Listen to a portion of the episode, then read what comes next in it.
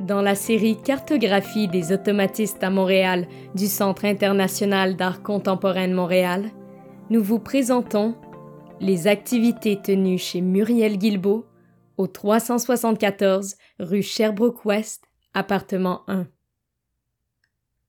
La comédienne Muriel Guilbeault est entrée en contact avec plusieurs membres du groupe des automatistes dès 1944 mais c'est seulement en 1946 que Pierre Gauvreau l'invitera à faire officiellement partie du groupe. Elle mettra alors le grand appartement qu'elle partage avec son mari Julien Major, un lieutenant d'infanterie dans l'armée canadienne et militant syndicaliste, à la disposition de ses amis qui y tiendront forum et exposition. L'appartement peut recevoir une quarantaine de personnes. Qui est Muriel Guilbeault? Elle est née en 1922 à Duck Lake en Saskatchewan. Sa famille vient s'installer à Montréal en 1930. Sa sœur cadette, Denise, épousera Jean-Paul Mousseau, autre membre des automatistes. Elle portera le nom de Dean Mousseau et sera également comédienne. Muriel se fait connaître par les radioromans et joue dans plusieurs troupes de théâtre de l'époque. Elle est très appréciée. Elle accompagne Gracie Angelina en 1942 et 1946 dans Les Fridolinades. Gracie Angelina a composé le rôle de Marie-Ange dans sa pièce Ticoc pour elle. En 1946, elle tiendra le rôle d'Estelle dans la pièce Huit clos de Jean-Paul Sartre. Celui-ci étant de passage à Montréal le mois suivant pour donner une conférence intitulée la littérature française de 1941 à 1945, la littérature clandestine, mis au courant que sa pièce avait été jouée le mois précédent, demande qu'on lui en donne une représentation privée, ce qui est fait. La conférence et la pièce seront données à l'hôtel Windsor. Impressionné par le jeu de Muriel Guilbeault, il l'invite à jouer la pièce à Paris, mais celle-ci déclinera l'invitation. L'année suivante, le 20 mai 1947, elle joue dans Bien-être de Claude Gauvreau, un membre des automatistes. Claude Gauvreau a eu beaucoup d'estime pour Muriel. Muriel Guilbeault est décédée à Montréal le 3 janvier 1952 par suicide. Elle avait 30 ans. Quelles sont les activités des automatistes chez Muriel Guilbeault?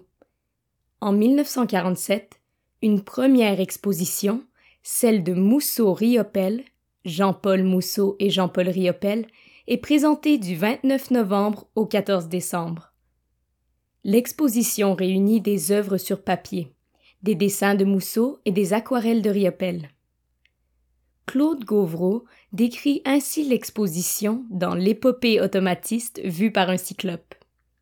C'est dans le vaste appartement de Muriel, rue Sherbrooke, à proximité de la hutte suisse, lieu la très belle exposition Mousseau-Riopel, peu de temps avant la rédaction du manifeste Refus global.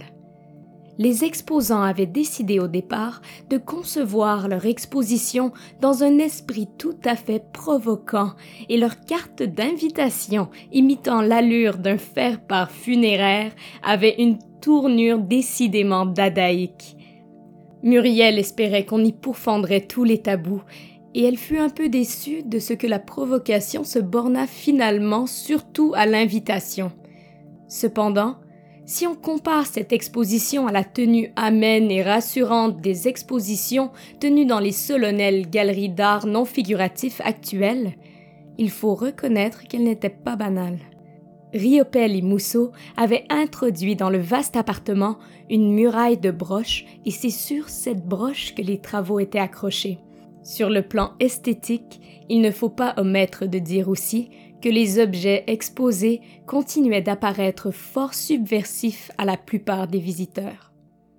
La hutte suisse dont il est mention dans le texte précédent était un café-bar situé au 394 rue Sherbrooke-Ouest, il servait de lieu de rencontre pour les automatistes Marcel Barbeau, Marcel Ferron, Muriel Guilbeault, Jean-Paul Mousseau, ainsi qu'à leurs amis Robert Blair, Jean Lefébure, Dean Mousseau, Ulysse Comtois, Rita Le Tendre.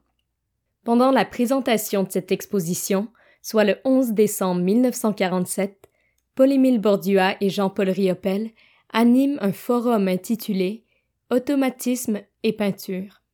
Bordua relate cette soirée dans une lettre du 6 janvier 1948 adressée à Fernand le Duc, alors à Paris. Nous avons eu un forum un soir de l'exposition des deux Jean-Paul. Un second doit avoir lieu jeudi prochain. Vous seriez ravis de la transformation graduelle des questions. C'est là, je crois, la véritable action populaire. Les expositions semblent appeler à devenir l'amorce de cette prise de contact passionnelle.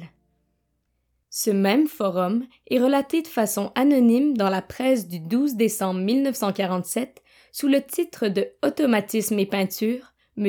Paul-Émile Bordua expose ses théories sur la création artistique. Je cite Les peintres Jean-Paul Riopel et Jean-Paul Mousseau exposent en ce moment les peintures, aquarelles et dessins au 374 ouest de la rue Sherbrooke. Ils avaient invité les curieux à leur poser des questions hier soir. Une cinquantaine de personnes ont répondu à leur appel et sont allées entendre exposer la théorie de l'automatisme en peinture. C'est M. Paul-Émile Bordua, peintre et professeur, qui s'est chargé de répondre à la plupart des questions. M. Mousseau, présent, n'est pas intervenu dans le débat. Le débat a duré plus de deux heures. 50 personnes qui assistent pendant deux heures à une rencontre sur l'automatisme en 1947, c'est un événement en soi. Le 26 février 1948, soit près de trois mois plus tard, Bordua animera un nouveau forum chez Muriel sur inconscient et peinture. Cette soirée sera de nouveau relatée de façon anonyme dans la presse du lendemain. Je cite Hier soir, s'est déroulé un nouveau débat sur l'automatisme en peinture à l'appartement 1 du 374 Ouest rue Sherbrooke. Comme au précédent, c'est M. Paul-Émile Bordua qui a donné la plus grande partie de l'entretien. En voici un compte rendu forcément incomplet parce que l'orateur principal et ses interlocuteurs ont effleuré les sujets les plus divers. Un des assistants prie M. Bordua de lui définir l'automatisme. L'orateur lui répond que l'écriture automatique, c'est celle qui se fait sous la dictée de l'inconscient sans le contrôle de la raison. L'auditeur insiste pour obtenir une définition de l'automatisme. M. Bordua répond que définition et abstraction ne signifient rien pour lui, qu'il ne sépare pas les idées des objets. Quelques auditeurs rapprochent l'automatisme du surréalisme et de l'expressionnisme, on se demande ce qui distingue les œuvres et les théories de ces écoles. Le débat revient à l'inconscient.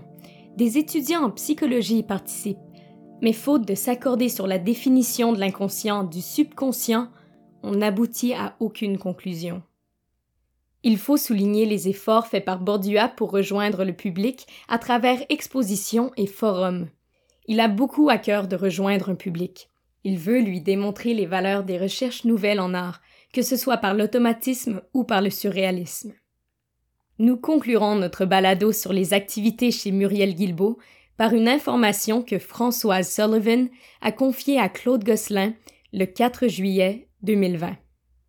C'est au cours du forum du 26 février 1948 que Jean-Paul Riopel m'a demandé de le retrouver chez lui le lendemain pour réaliser la partie hiver du projet Chorégraphie des quatre saisons à Otterburn Park, où il vit avec Françoise L'Espérance Riopel. Je m'y suis rendue le 27 et la chorégraphie a été filmée le 28 par Riopel. Elle portera le titre de Danse dans la neige. Malheureusement, le film de Riopel sur la chorégraphie hiver de François Sullivan sera perdu. Heureusement, Maurice Perron, témoin à Otterburn Park de la danse de François Sullivan, on aura fait de magnifiques photos sous le titre de Danse dans la neige. Ceci met fin à notre balado sur le domicile de Muriel Guilbeault au 374 rue Sherbrooke-Ouest, appartement 1. Vous trouverez plus d'informations sur le projet Cartographie des automatistes à Montréal sur notre site internet à www.ciac.ca. À la recherche et rédaction des textes, Vincent Godin-Filion, Aouki Gonzalez et Dominique Robb. Au récit, la voix de Marion Daigle. Adjointe administrative, Mélissa Sertianamel. À la réalisation, Simone Baudry-Pilote. À la conception et à la direction générale et artistique, Claude Gosselin. Le financement de ce projet a été accordé par le gouvernement du Québec Emploi Québec Programme salarial, le gouvernement du Canada Programme Emploi Été Canada, la Ville de Montréal Programme Patrimoine montréalais et les donateurs et donatrices au Centre international d'art contemporain de Montréal. Pour les donateurs additionnels qui voudront se joindre à nous, vous trouverez l'information sur comment faire un don sur notre site web au www.ciac.ca.